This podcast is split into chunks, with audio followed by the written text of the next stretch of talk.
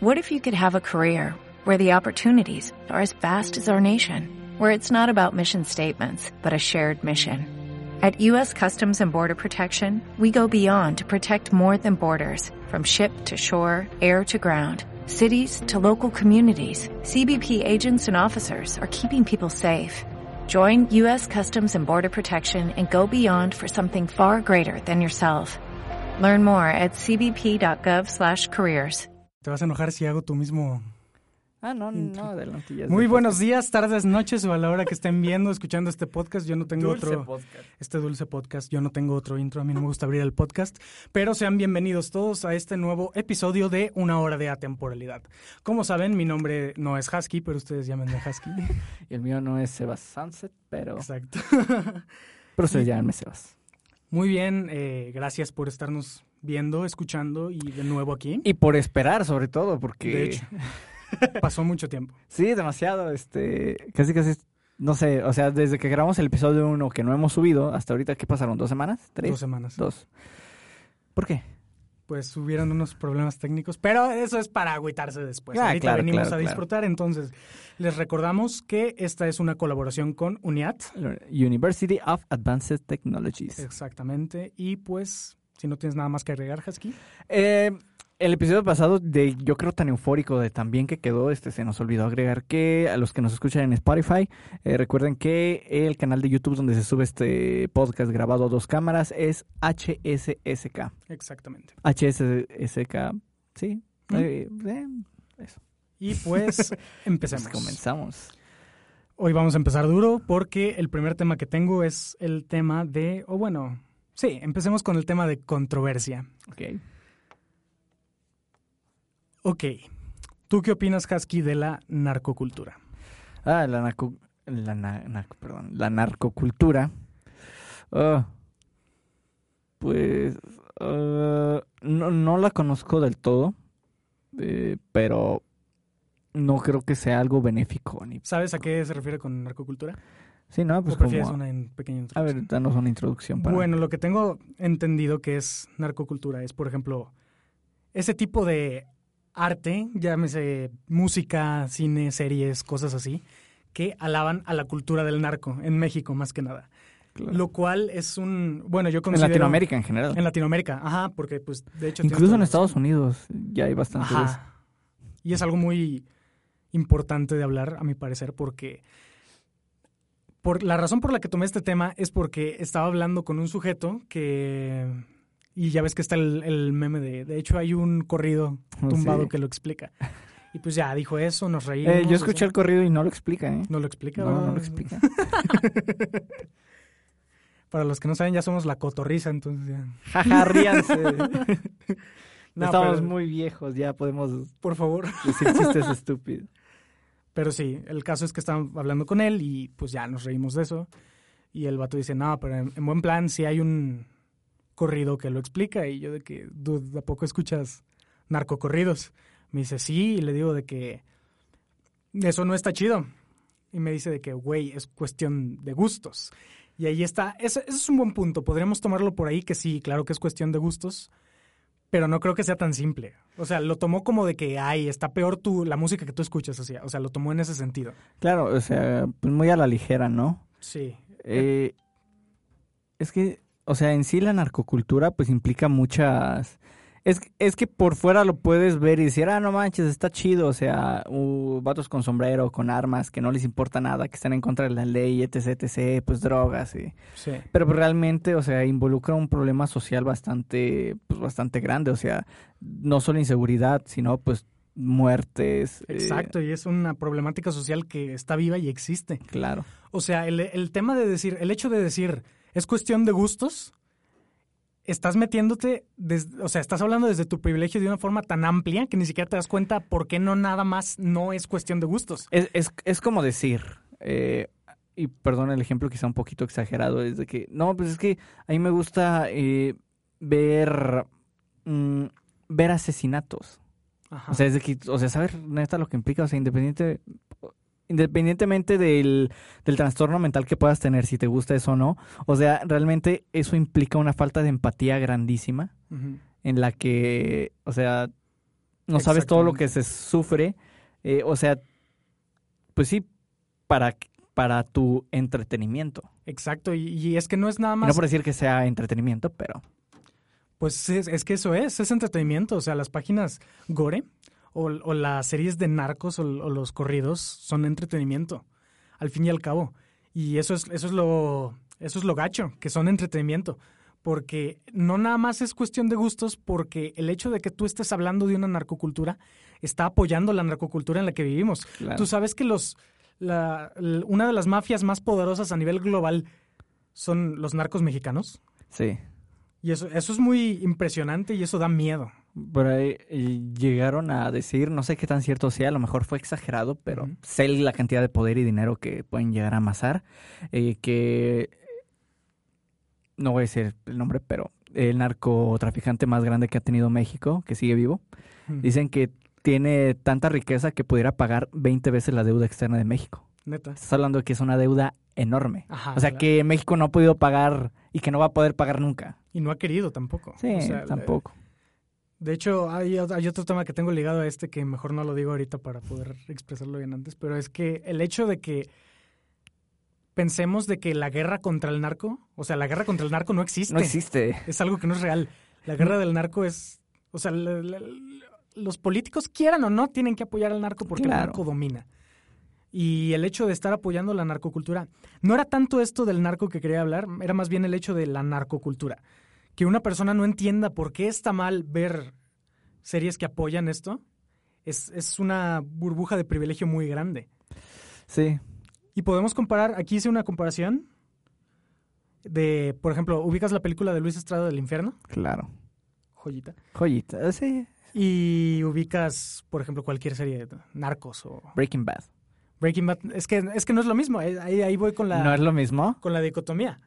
El hecho de que las, las series como y la película de Breaking Bad y, y la de Luis Estrada del Infierno están en otra categoría es porque no están tomando un tema... El, el- el chiste no es censurar. No están tomando el tema del narco desde el punto de vista de que hay que alabar al narco como lo hacen series como la del Chapo o como lo hacen series de narcos y así Como, ajá.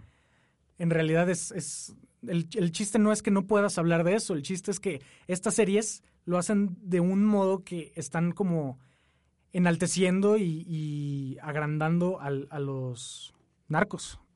En cambio, estas otras series no, el final del infierno es trágico. Es una tragedia esa, esa película. Claro, porque, por ejemplo, este, la obra de Luis Estrada, eh, pues va más hacia, a- hacia exponer ajá, que hacia alabar o hacia... No como estas otras series. O Como, como son vilmente los narcocorridos. Los narcocorridos son personas cantando, alabando a la cultura del, Claro. Ajá, la narcocultura. Y eso es lo que está mal. Y, y que la gente no entienda es, una bur- es porque viven en una burbuja de privilegio muy grande. O esa es mi forma de verlo. Yo creo que es que eh, no, no, no tienes que ser, eh, ¿cómo se llama? Afectado de cierta manera o de gran manera por, por el narco o por, pues sí, por el crimen para, para decir, no, es que eso está mal. O sea, yo creo que todos como sociedad debemos ya entender hasta a estas alturas que, que pues es un problema social muy grande que... eh, que no necesitamos apoyar y digo no por tapar el sol con un dedo y decir ah este no ponemos corridos o no se ponen corridos en ningún lado quiere decir que no exista ya el, el narco no o sea simplemente quiere decir que entiendes que va más allá de, de si te gusta o no Exacto. Implica que durante años ha habido muertes ha habido trata de blancas ha habido prostitución ha habido este redes de lavado de dinero ha habido Hay- este no sabes cuánta gente, o sea, y, y no te lo digo a ti, lo digo a, la- a las personas que les gustan esta clase de cosas, no sabes cuánta gente ha sufrido, ha, ha muerto y ha deseado morir para que tú puedas escuchar ese corrido o para que tú puedas ver esta serie de narcos. No para, más bien, porque tú puedas ver eso. O sea, Claro. si tú estás viendo esto es porque hay mucha, muchísima y un chingo de gente que está sufriendo, que ha sufrido o que va a sufrir o que desearía estar muerta o que ha muerto por esa misma Porque existe, serie, claro. Porque existe, porque es un problema real. Entonces no podemos reducirlo a, a una cuestión de gustos. Es muy irresponsable reducirlo a, pues son gustos. Es como, es que lo que tenía este sujeto que me decía es que, pues si a ti te gusta eh, la música indie y a mí me gusta, o sea, son gustos. Es que entiendo que hay cosas que sí sean cuestiones de gustos, pero a mi punto de vista esto va más allá de eso. Eh, es, es, como de- es como decir, y ya, pues un problema un poquito más aterrizado. Es que a mí me gustan los chistes eh, racistas y es cuestión de gustos. No, no es cuestión de gustos. O sea, es cuestión de. No sé, de humanidad. O sea, Exacto, y si te fijas, la línea es muy delgada. La línea entre un chiste racista y una comedia que implica un levantamiento social a través del racismo es súper delgada. O sea, la gente Claro. piensa de que hacer un chiste de una persona negra y burlarse de ello ya es humor negro y ya es comedia. Cuando, cuando los comediantes son profesionales. No sé por qué la gente piensa que si que yo pueda, o sea, que cualquier persona puede hacer un chiste nada más para, y burlarse y ya, ah, es que es comedia, es que es humor. ¿Por qué tú crees que puedes hacer humor? O sea, hay gente que está estudiando Claro. toda su vida la comedia, que está siendo comediante, que lleva una carrera de comediante. ¿Por qué tú llegas nada más, vato tonto, y, lle- y llegas y te sientas y crees que puedes hacer humor? ¿Qué te hace? Es como, es como que llegas y te sientes, ah, es que es medicina. ¿Por qué llegas? Claro. ¿Por qué no Por- llegas y piensas que puedes hacer con un cuchillo y abres a la mitad a, Alguien- a la abuela. O sea, Es que lo no. estoy, es una cirugía. ¿Por qué piensas que puedes hacer una cirugía? Igual, ¿por qué piensas que puedes hacer comedia así? Si tú no sabes lo que es la comedia. Claro. Sí, o sea, son cosas que La línea es muy delgada. es muy delgada, efectivamente. No, mm, ya rápido, no estamos, o sea, no se estaría cayendo como en una doble moral, porque, por ejemplo, eh, lo que vestimos y todo, o sea, incluso lo que escuchamos, digo, la industria musical está por detrás, hay cosas Ajá, entendible. muy... mm, Pues es que lo, podrías verlo como una doble moral, pero también podrías verlo como es imposible no ser parte del sistema. Claro, Es, es, es posible estar en contra de las cosas malas del sistema, pero no ser parte del sistema no se puede. Todas las personas vivas son parte del sistema. Así no tengan casa, así no tengan nada. Entonces, este, pues, hay cosas más indirectas en las que por más que tú quieras ayudar no vas a poder. Pero hay cosas donde vale la pena reflexionar que lo que estás haciendo tal vez no está tan Claro. bien. y, y- y que sí, que sí puedes estar en contra de. Sí. No escuchen narcocorridos, chavos. No, no, no. No ni siquiera están chidos. No vean Breaking Bad, está horrible. Breaking Bad está muy chido, así vean. No crean lo que dije, sí. Breaking, eh, Breaking Bad está muy chido. este, ¿qué más? Ah, sí, me toca. Eh, pues bueno, otra de las secciones que tenemos aquí en este podcast eh, es la sección de música. No ha muerto la sección de música, a pesar de... Está muy chida. Del la paso de música. temporada, Creo que es lo que nos mantiene, es un cimiento de este podcast. es- Nah, es el tema social, yo digo. ¿Tú crees? Bueno, Es que música sí ha traído muy buenos temas. la, la verdad es que sí. Y bueno, hoy traigo uno, no sé qué tan controversial o no sé qué tan familiar tan familiarizado estés. Te lo quería mandar para que indagues un poco, pero yo creo que es muy general. Ok. eh, sobre los beefs. ¿Sabes lo que es un beef en, en la música? Bueno, en general. No. O sea, cuando, cuando dos artistas tienen pique entre ellos y hasta se tiran, por ejemplo, en canciones. O sea, por ejemplo, tú y yo nos peleamos. Ah, ok. Y yo te dedico canciones, tú me las Eso es un regresas. Eso es un beef. Ok. Se usa entiendo. muchísimo en... eh, así como tal beef de que hasta se tiran con canciones, este se da mucho en el rap y en el hip hop. Sí, me imaginaba. Eh, digo, incluso en, en el rock hay, ha habido beefs que no se contestan, no se dicen, De hecho, pero... en el pop ha habido. Ah, claro. Beefs. Beefs. No, no estaba familiarizado con el tema. ¿Tú qué piensas de eso? ¿Quieres hablar de uno en específico? Mm, Bueno, por ejemplo, ah, ahorita está eh, uno entre Kanye West y Drake. O sea, no era como el tema, pero es como el más fresco, se podría decir. Ok. Porque pues este supone que se traen pique y pues uno sacó un álbum y el otro lo adelantó para competir contra él y, y pues ahí traen un, un asunto. Sí. Pero el caso es de que hasta qué punto es eh, no sano, sino hasta qué punto es necesario. Pues necesario no creo que sea. En ningún punto. ¿Tú sí? ¿Crees que no? ¿Tú crees que sí? Yo creo que eh, este tipo de cosas lo que hacen es hacer que la gente hable que- más de... O sea, ¿Qué es necesario? O sea, necesario te refieres a necesario en Ah, cuanto a que trae vistas. ajá, o sea, necesario en cuestión de lo que pues en sí es necesario el... como es- difusión. ajá, es el entretenimiento y pues es un gran, es un gran, eh, una gran estrategia de marketing. Claro que es una gran estrategia, pero necesario, o sea, si vemos eso como necesario, tal vez no necesario, pero sí es una gran ayuda, ¿no? Claro. Por ejemplo, este, digo, volviendo a eh, con Kanye West, o sea, él mucho tiempo tuvo, de hecho no fue tanto un beef, o sea, yo creo que lo hizo más verlo como un beef por el simple hecho de que, pues para hacerlo más grande. Sí. Pero pues no supiste que en algún momento este tuvo un problema con Taylor Swift. Claro, anduvieron, ¿no? No, ¿No anduvieron? jamás.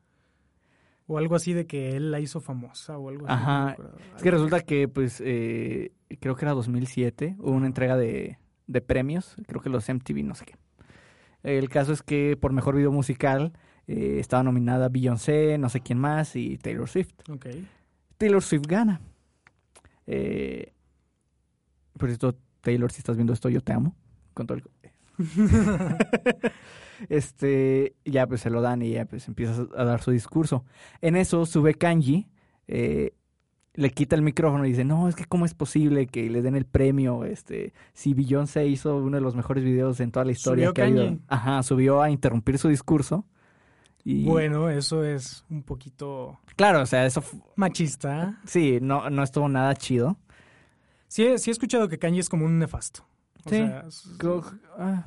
o sea, como socialmente, o sea, Claro. en cuanto a forma de ser, que es un nefasto. Es que es como, bueno, aparte de que sufre de trastorno de bipol- de bipolaridad, este, sí tiene como, Sus ataques de ira, ¿no? ajá, o sea, sí es como, es- no sé. Eso o sea, es- estuvo muy mal y está- también está muy mal que no haya alguien cuidándole la imagen. O bueno, también es que lo, lo, lo malo es Ah. relativo. También, ¿qué tan malo está que no haya alguien cuidándole la imagen a un rapero? claro. Ah, yo creo que hasta cierto punto, este, él estaba como en el punto de decir, ah, pues yo puedo hacer lo que sea y, no que- sé, o sea, ah, Sí, está muy endiosado el solo, ¿no? ajá. Pero, por ejemplo, ¿Qué hizo Taylor Swift? eh, ella pues obviamente no dijo nada, fue así de que ya le regresó el micrófono y ella dijo, no, pues gracias y se fue, o sea, o sea, ¿qué hacía? O sea, la humilló, pobrecita. Pero aquí este ¿La humilló o se humilló él solito? No sé, yo... es Bueno, que o no sea, sé, obviamente que- en el momento él era el agresor, a pesar de que ya luego en contexto por fuera ves que pues realmente quien se humilló fue otro. Sí. En el momento, pues obviamente quien Bueno, debió haberse sentido humillada, claro. claro. Y eso no está chido, pero... A lo que voy con esto es de que bueno, pues mucho tiempo obviamente ella este no no dice nada, ella siempre pues mantiene su imagen de que es muy tranquila. eh, pero por ejemplo, pues el otro por su lado sí estaba haciendo de que no, pues yo ya la hice famosa, que, que interrumpiendo su discurso y que nadie Pero hablaba no de tan ella. tranquila, ¿no? Yo también había sabido de que ahora que estás hablando de beefs, Taylor Swift ubicas la de Look What You Make Me Do. Ah, eh, es a lo que iba. Luego, Esa pues, es para Kanye, ¿no? eh, O tanto para- para, Kanji. Ah, no, sí, es para Kanji. Y Sí, te iba a para- decir que para. Ajá, yo supe que era Katy Perry. No. Ajá. O sí era Katy Sí, Perry. o sea, como que todo lo que le hacían, porque ella siempre fue muy tranquila. Eh, luego, pues saca un, un, un discazo que es su Reputation. Eso es eh, arte, donde- Husky. Sí. ¿Tú crees que tirarle basura a otra persona en tu música es arte? O- Es que no tanto tirarle basura, sino como mostrar un- otra versión de ti distinta. Y es creo que a lo que iba, porque por ejemplo los beefs en, eh, en general, eh, dígase, no sé, Tupac con Biggie, este, Katy Perry con Taylor Swift, este, ¿Tenían beefs, Tupac y Biggie? que es el beef más eh, sonado, No más grande de toda la... rap ni hip hop. Uno mandó, este, uno mandó matar al otro. Biggie a Tupac, ¿verdad? sí, sí supe. Bueno, es que en, en esta ocasión siento que estamos también pintando una línea que también podría llegar a ser muy delgada. Por ejemplo, yo estoy de acuerdo contigo que un beef puede llegar a ser arte, pero por ejemplo... Ah, no, o sea, no considero que como tal eh, el, un beef sea arte, pero... Es que puede ser, o sea, yo, yo pienso que puede ser porque el arte es mimético. Todo aquí es mimético. Y el hecho de que tú estés enojado con alguien específico y quieras hacerlo saber, pues es- de eso se trata el arte. Claro, es como te, como te decía, mostrar una versión distinta de ti. Pero, ajá, exacto, eso es muy artístico, pero la línea es muy delgada. ¿Tú crees que las peleas de gallos son arte? Eh, sé que, o sea, te refieres a la de freestyle. Sí, eso. Eh, sé que implica mucho entrenamiento, mucho... Es un deporte, Ajá, o sea, obviamente. O sea, sí es pero una- arte. Arte no es. Entretenimiento sí. Entretenimiento y como sí es. entretenimiento, o sea, no soy muy fan, pero sé que implica el que estás muy cañón para realmente hacerlo muy bien. ¿Sabes qué separa el arte del...? Bueno, no, eso, es, eso es una opinión ya muy personal porque me he dado cuenta. ¿Sabes qué creo yo que separa el arte del deporte? ¿Qué? La competencia. Si te fijas, el ajedrez no es arte, es un deporte, porque hay competencia. ¿Y en qué deporte no se compite? Tengo entendido, yo me, me he puesto a pensar y no he encontrado uno, a lo mejor estoy tonto, no sé de deportes y si hay alguno, Pero en los deportes son de competencia, normalmente. Y el arte es más bien como más eh, interpersonal, no, intrapersonal. Intrapersonal, ajá. Sí. Pero entonces, este, digo, vayámonos, este, dejemos aparte un poco la música. Por ejemplo, eh, dos, qué sé yo, dos pintores que compitan por quién hace la mejor pintura. ¿Eso es un Pero eso, deporte? eso ha pasado. Desconozco si ha pasado, pero... Es que Digo, porque yo no sé hecho- mucho de pintura. Sí, ha pasado, este... Es pero no- igual mismo, en la música. Sí, bueno, no creo que sea de casos específicos. O sea, obviamente hay gente que compite para ver quién es mejor. Pero el- me refiero a que está, ¿está hecho esto para competirse o no está hecho esto para competirse? ¿Está hecho la música, la pintura, el cine para competir? No. ¿Está hecho el fútbol? ¿Está hecho el...? Pero, por ejemplo, la competencia sirve para mejorar.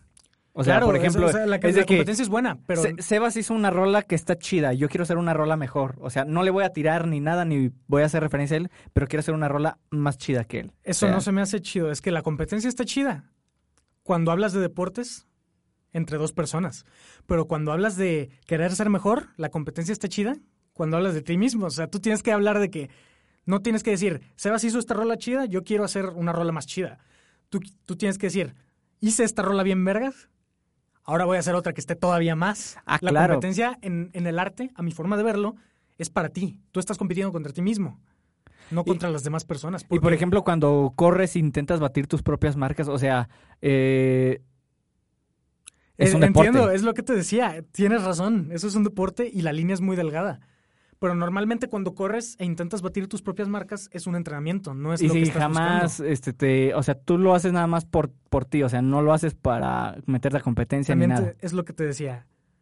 El hecho de que algunas personas lo utilicen de ese tipo no se me hace que sea razón suficiente para no tomarlo de este tipo. Por ejemplo, la ¿Por qué se le llama carrera musical? ¿por qué se le llama carrera universitaria? No creo Porque que sea por es- competencia. Sí. Si es por nah, O sea, no, no, no el hecho de competir contra, ah, este, voy a ser el mejor de mi clase o así, sino que eh, tienes que tener esa competitividad de decir, ok, este, voy a ser tal persona, voy a hacer esto y voy a mejorar, etc, etc. Yo lo veía carrera porque, bueno, lo que yo pensaba desde pequeño por lo que se le llamaba carrera a tu profesión es porque es un, es una, yo lo veía como una metáfora de que es un tramo largo. Ah, claro, que un punto A, que punto. B. Ajá. Esa era mi forma de verlo, no lo veía como por competencia.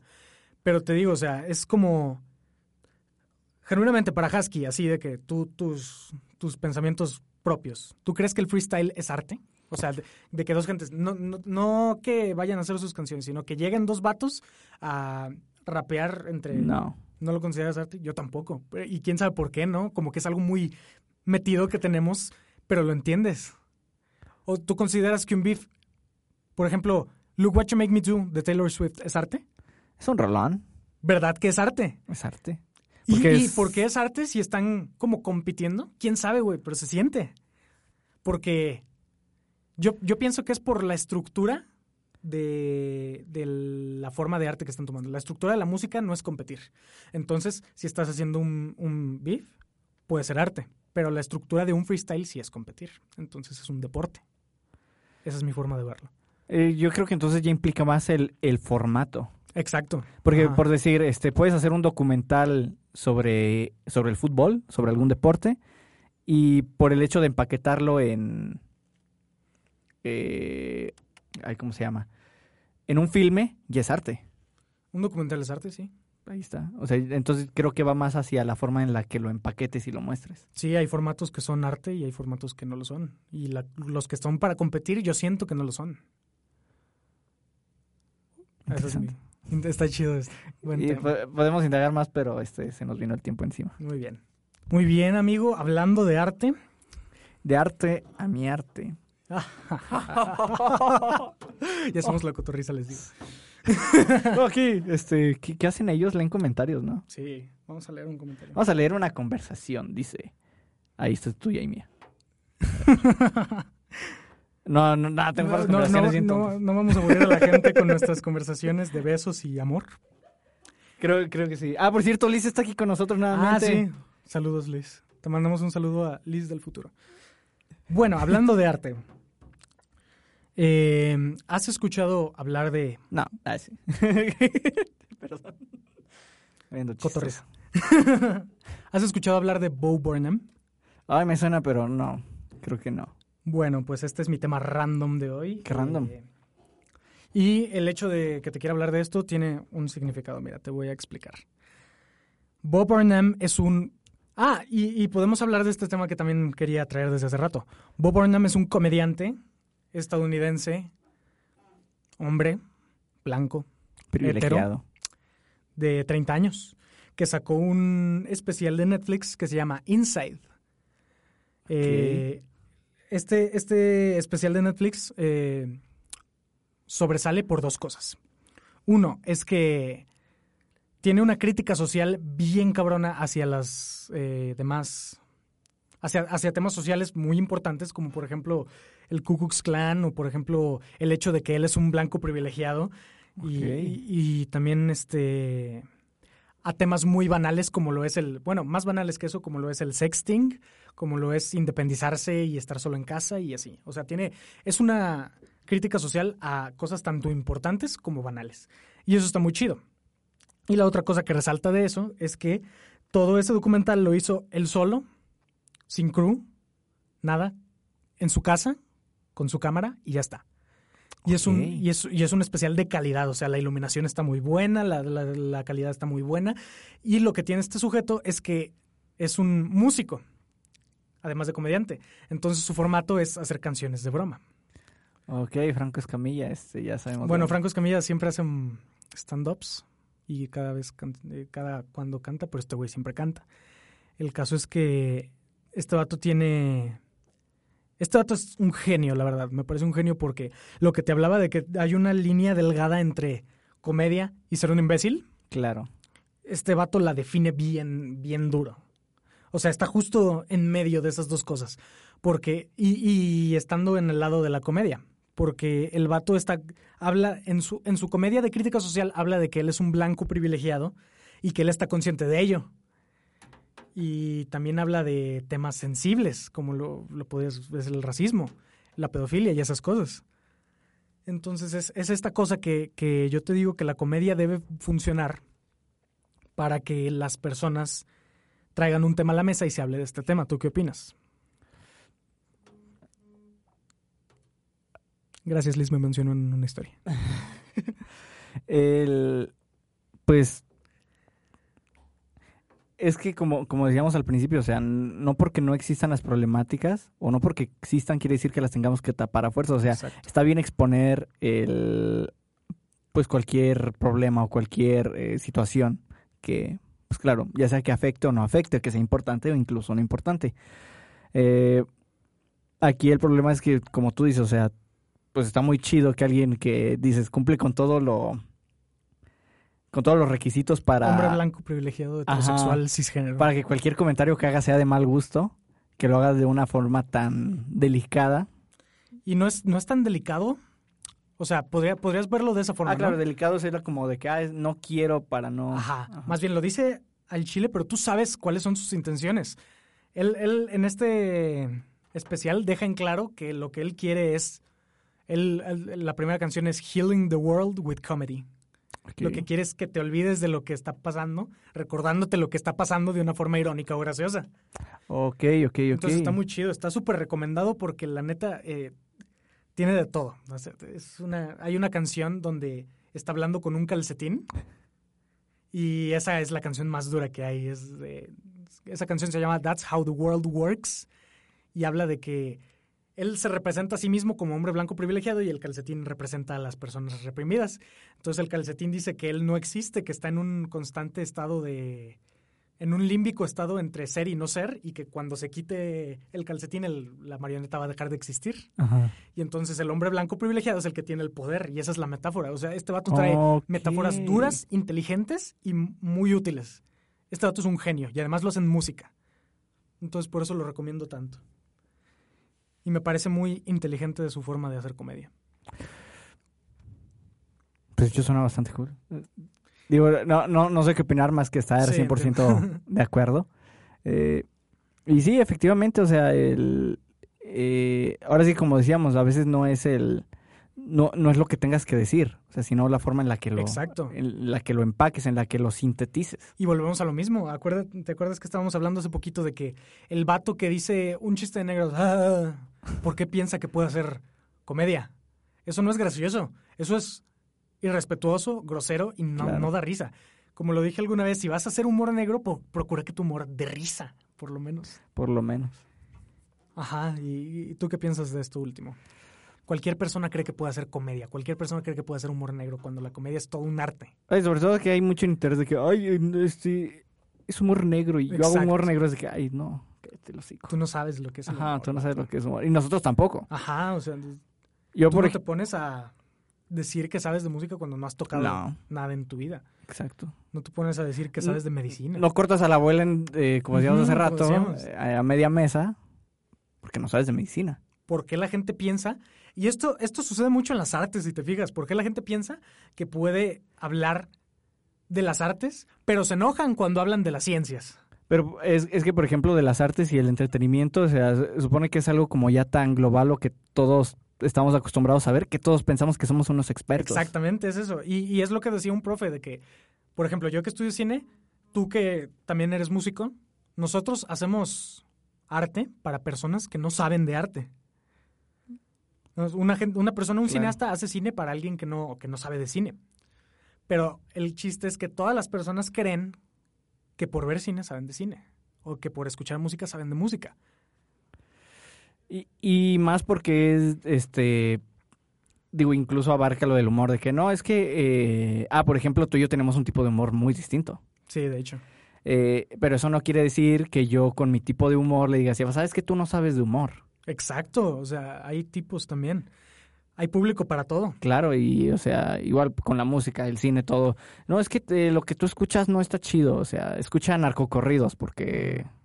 Y, oh, o sea, no se trata de, de porque... No porque algo sea tu todo, sea, sea lo único que existe o lo único que tenga que existir, ¿sabes? Y también tenemos que darnos cuenta de que hay muchas cosas que nos encantan, que, es- que, que no, que creemos que no podremos vivir sin ellas, pero que son malas para la sociedad. Y no está mal admitirlo. O sea, no, tú no eres una mala persona por escuchar narcocorridos. Si te gustan. Claro. Simplemente los, que los escuches estando consciente. Ah, si los escuchas estando consciente de lo que hacen, ahí sí yo creo que eres mala persona. Pero pues, creo que es una pequeña diferencia entre eso de que todos consumimos, todos consumimos arte. Todos consumimos música, cine o cualquier otro tipo de arte. Claro. Pero no el hecho de que consumas arte te hace saber cómo es que ese arte está formado. ¿O tú crees que sí? No, ni de chiste porque... No sabes todo lo que hay detrás. Y, y por ejemplo, este, precisamente, o sea, un, eh, incluso aunque, por ejemplo, nosotros que sabemos de música, por ejemplo, no sabemos qué hay detrás, este, en, eh, deja tú en el, en el artista o de cómo hizo la obra, sino de que, qué hubo, qué hubo después, este, en la edición, qué se quitó, qué, este, qué opinó la disquera, o sea, qué hay detrás neta de, del, no de la obra en sí, sino de todo lo que hay detrás, de lo que no se ve. O sea, no, no sabes siquiera, este, no sé, incluso si escuchas un sinfonías de Mozart, no sabes si el, si el chilista número 200 este, estaba pasando por un mal momento. O sea, a final de cuentas, a pesar de que conozcas la obra de Peapa, no sabes realmente lo que implica. Exactamente. Y eso es algo muy importante, ¿eh? Porque, por ejemplo, hay muchas personas que creen que pueden, o sea, opinar. Te voy a hablar de cine porque es de lo que yo sé, ¿va? Hay, un- hay muchas personas que creen que pueden opinar de una película porque, ah, la trama está chida. O sea, por ejemplo, te puedo dar un ejemplo de una película cuya trama está chida, pero la película no está chida. O no, mejor al revés. Una película cu- que no está chida, pero la trama no está tan mal. La idea de un muñeco. Bueno, a mí no me gusta la película de Chucky. No me gustan Ah, las películas de terror en general. La idea- pero la idea de un muñeco que cobra vida y empieza a matar gente es una trama chida. Nada más que no está, no está muy bien llevada por el. por todo lo que implica.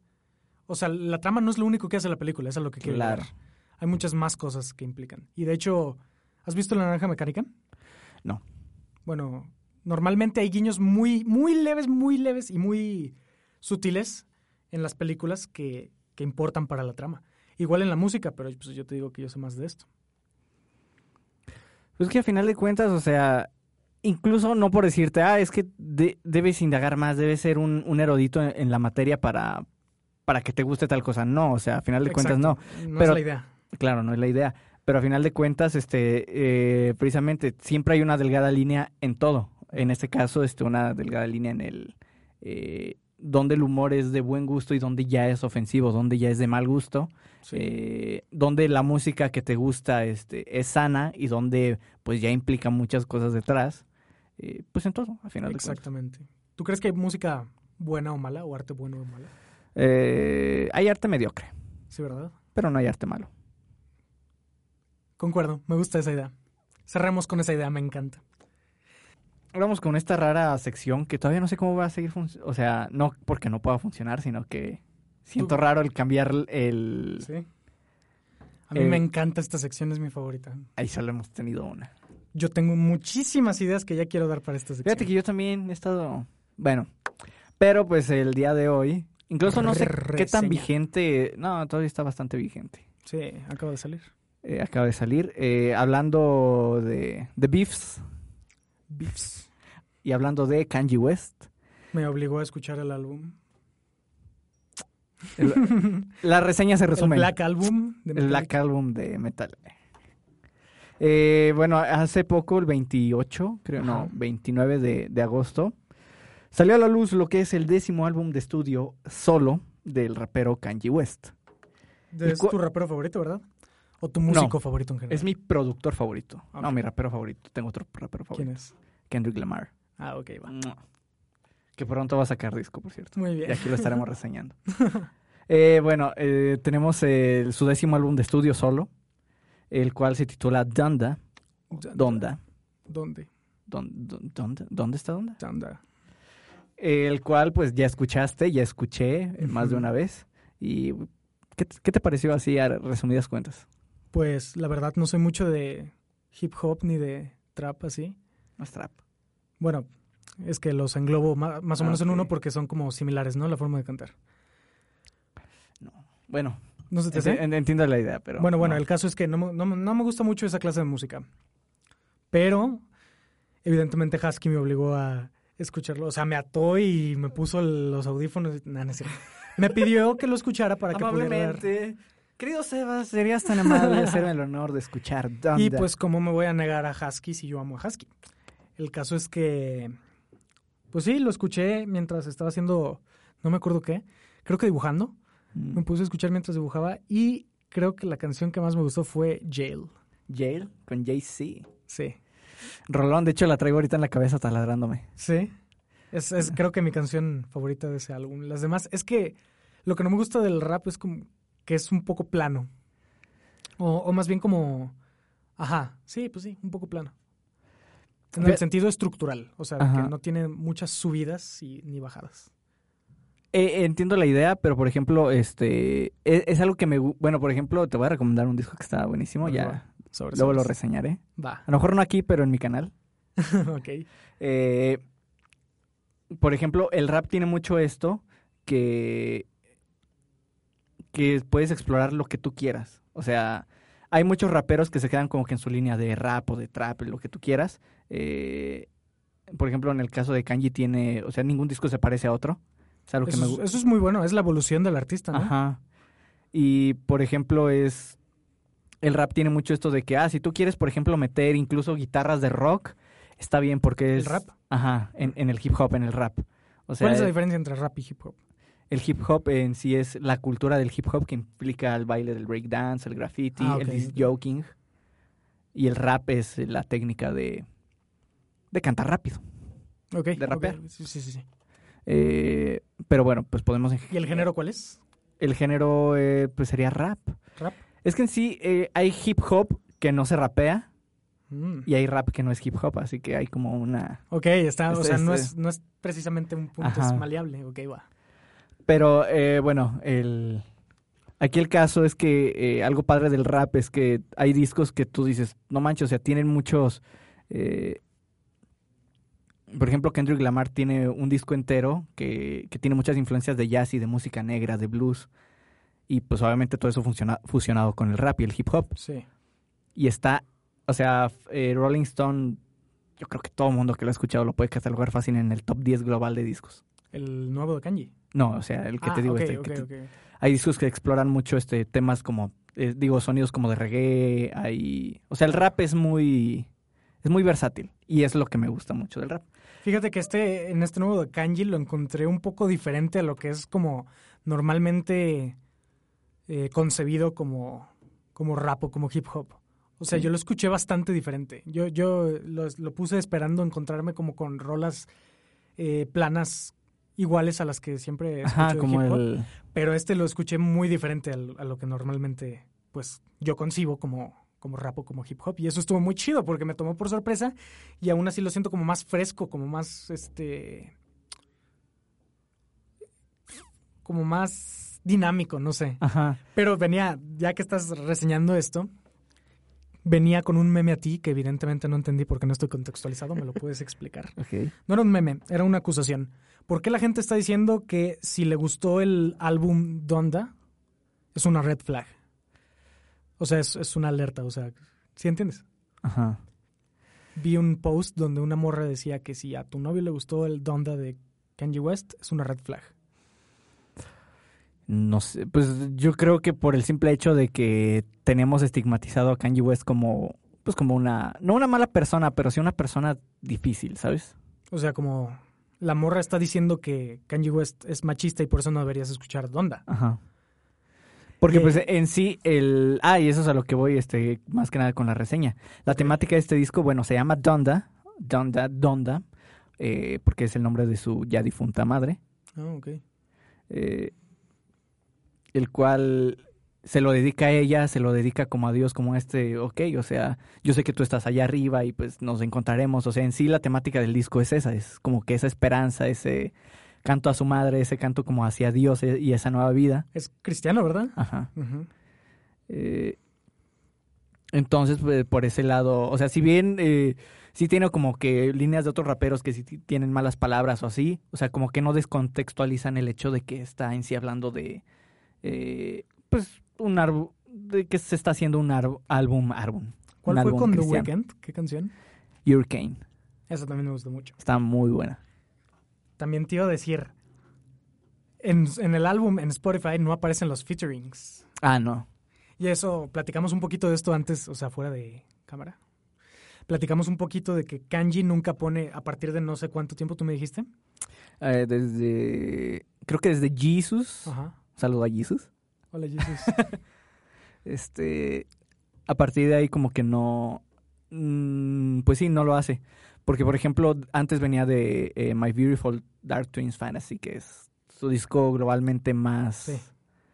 eh, donde sí o sea donde el engagement de ese de ese disco eran las colaboraciones este de primer nivel entonces pues ahí este se polarizó mucho, bueno, quiero creer que de que, ah, mi canción favorita es esta porque tiene tal colaboración y así. Entonces dijo, ok, quiero hacer un álbum donde tengo un, eh, donde tengo colaboraciones, donde Pero los no aparezca. productores, tengo productores talla, de gran talla, pero no les voy a dar los créditos en la canción. Eso está gacho, güey. No, es que en sí lo que él dice es de que, yo quiero que todas las canciones sean tratadas por igual, porque todas son concebidas.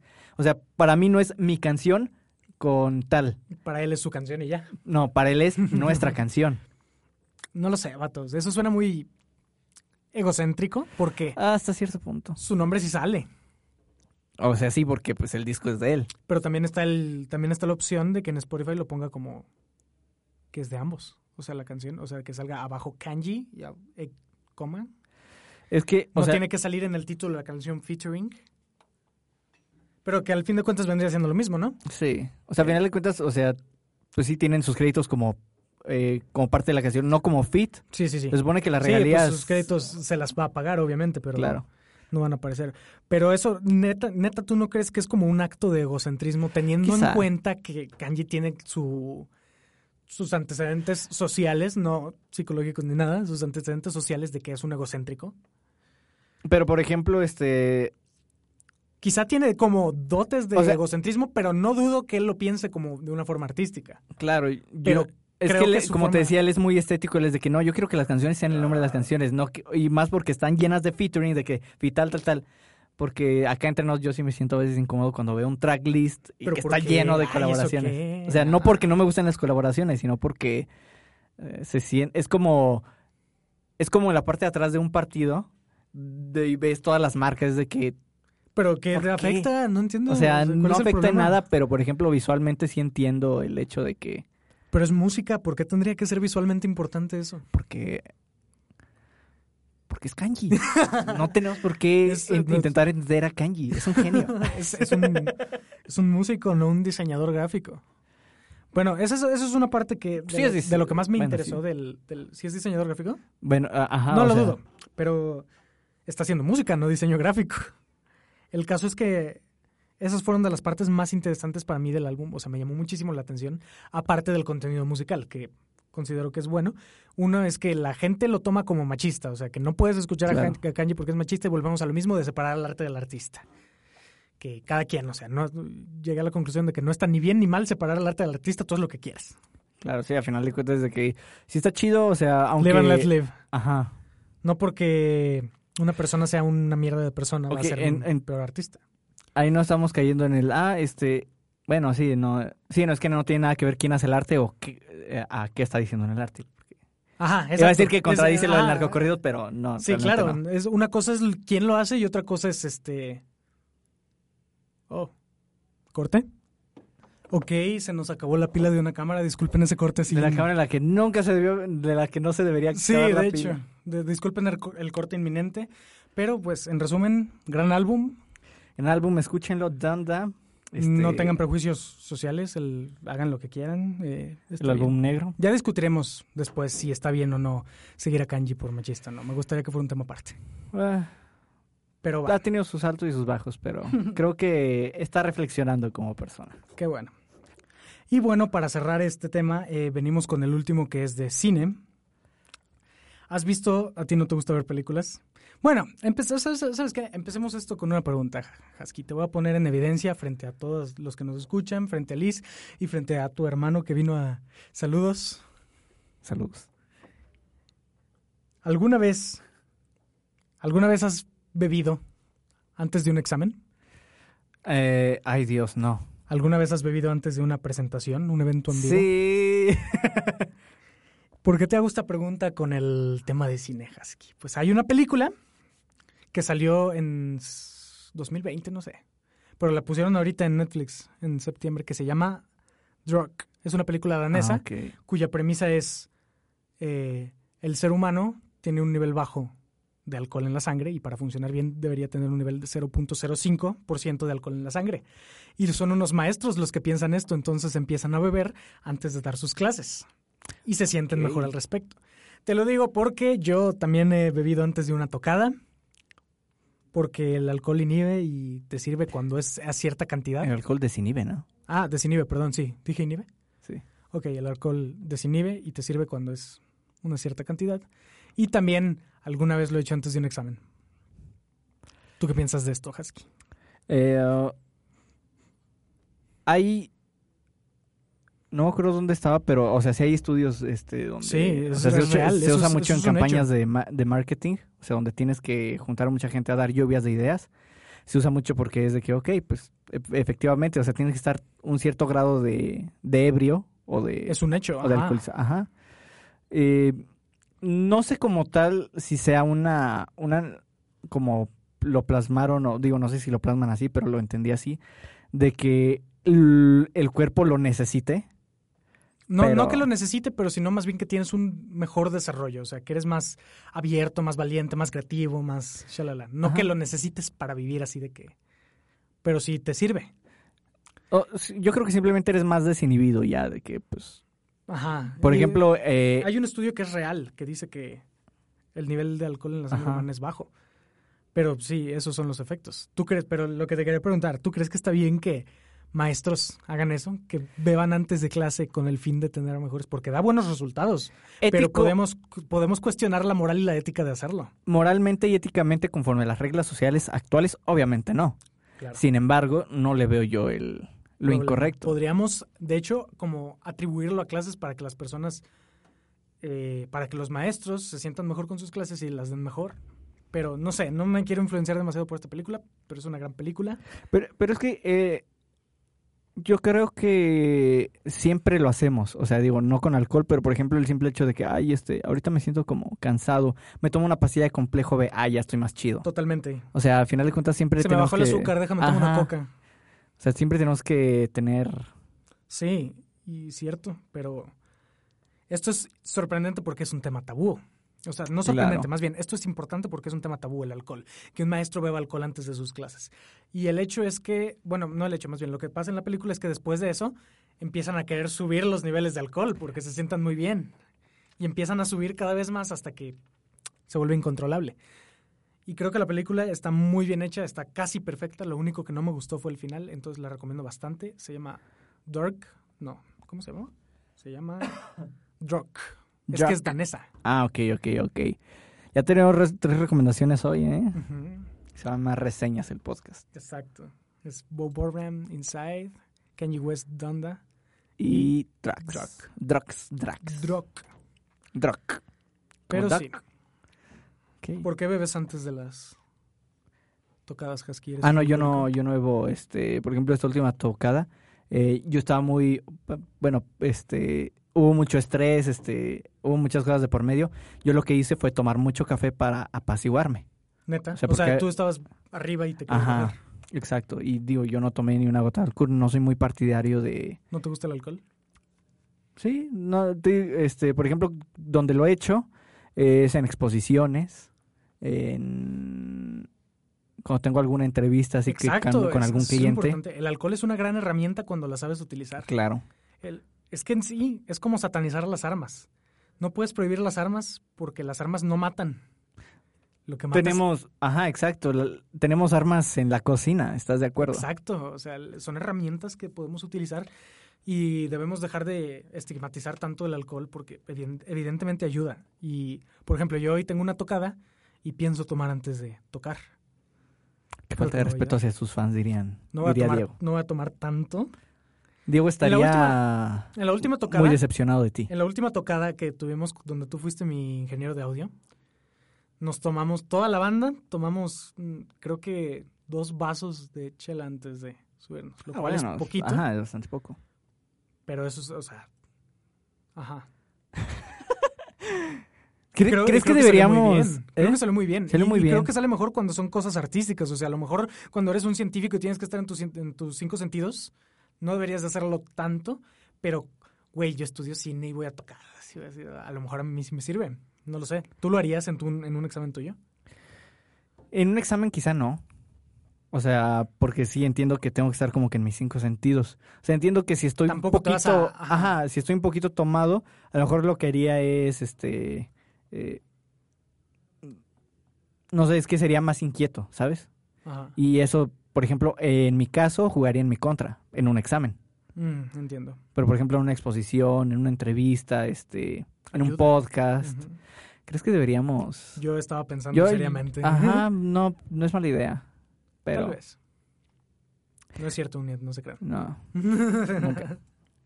Pero sí, o sea, el alcohol es una... Es que, por ejemplo, ah, y era lo que quería decir, ya, ya recuperé el hilo. Ok. Eh, pues incluso médicamente eh, es, es bueno, o sea, los doctores recomiendan tomarte, por ejemplo, una copa de vino al día. Ajá. Claro, a partir de cierta edad, porque, por ejemplo, si estás joven y estás siempre cool, pues no. Exacto. Pues, Pero es muy bueno para el corazón, este... Hay distintos tipos de arroz, por ejemplo, en, en, en Japón el sake también se usa como, o sea, es también recomendado por algo de salud, no recuerdo bien para qué. También estaba viendo que hace poquito, bueno, me topé con un clip de Roberto Martínez con, ¿cómo se llama este vato? Alex Stretchy.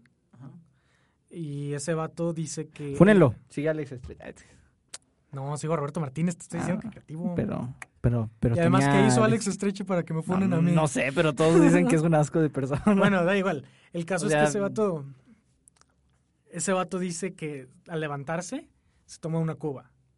Ok. Creo Alex que es- Stretch. Ajá, Alex Stretch. Y eso, eso, eso no sé, eso es ya un extremo muy grande, ¿no? A lo mejor no es como al levantarte, tú ves, ¿para qué la necesitas en la mañana? Quizá ya porque te acostumbras a... ¿Y crees que sea una buena, un buen estilo de vida? O sea, porque te vuelve productivo, pero también tenemos que estar conscientes de las desventajas. ¿Crees que sea bueno eso? estar acostumbrado a levantarte y tomarte una cuba? Pues yo creo que está igual de mal que a, a Un café. acostumbrarte a, ajá, a tomarte un café o a tomarte una pastilla antes de dormir o tomarte Pues sí, tienes razón. una pastilla para levantarte. Es que, ¿sabes No. qué es? Creo que es el tabú, ¿no? Es Ajá, 100% es más el eso. tabú del alcohol. Porque al final de cuentas, si te tomas una cuba, o sea, no te estás tomando el vaso lleno, por ejemplo, de ron. Exacto, lo vas a poner con Ajá, exacto. es- tiene una pequeña cantidad. Si tú quieres incluso leve. un tercio, que ya sería bastante, y el resto, pues, de soluto, Exacto. la soluble. Pues sí, de hecho, entonces es una gran película, Dirk. Drug. Ay, quién sabe cómo se llama. Se llama Otra Ronda en español. Porque ya, Ah. vi, ya vi por qué la tradujeron. Se llama Druk, pero es que es danesa. Ok, En ajá. español es Otra Ronda. Es una gran película, véanla. Recomendada, recomendado tomarte una cubita después de despertar, También. antes de dormir, antes de tocar, intentar, antes de hacer un podcast y día. antes de ir al baño también. Muy bien. Y pues eso sería todo, chavos, a menos que quieras agregar algo más, Husky. No, pues nada, que nos sigan en nuestras redes sociales. Bueno, primero eh, suscríbanse al canal de YouTube HSSK, se van a estar subiendo cosas muy cool, por ejemplo este podcast, Escúchanos en Spotify. en Spotify, en Apple Music, eh, bueno, en Apple Podcast y... Yo cambié mi arroba de redes sociales. O sea, toda una temporada anunciándote. y- Sí, ni modo. Esta es la chida. Bueno, ¿Cuál es tu...? Ah, bueno, Mm. síganos en arroba catetos y arroba The Teen Spirit 666. el espíritu joven Es por 666. Nirvana. para- The Teen Spirit 666. Ah, ok, ok. En Instagram y TikTok por si me quieren seguir. El mío es por. Pitágoras. Catetos porque soy muy fan de Me. Pitágoras. Sí. Pero bueno, eh, recuerden que esta es una colaboración con UNIAD, que es la... University of Advanced Technologies o la Universidad de Tecnologías Avanzadas para los que no sabemos inglés. Yo no soy bueno en inglés.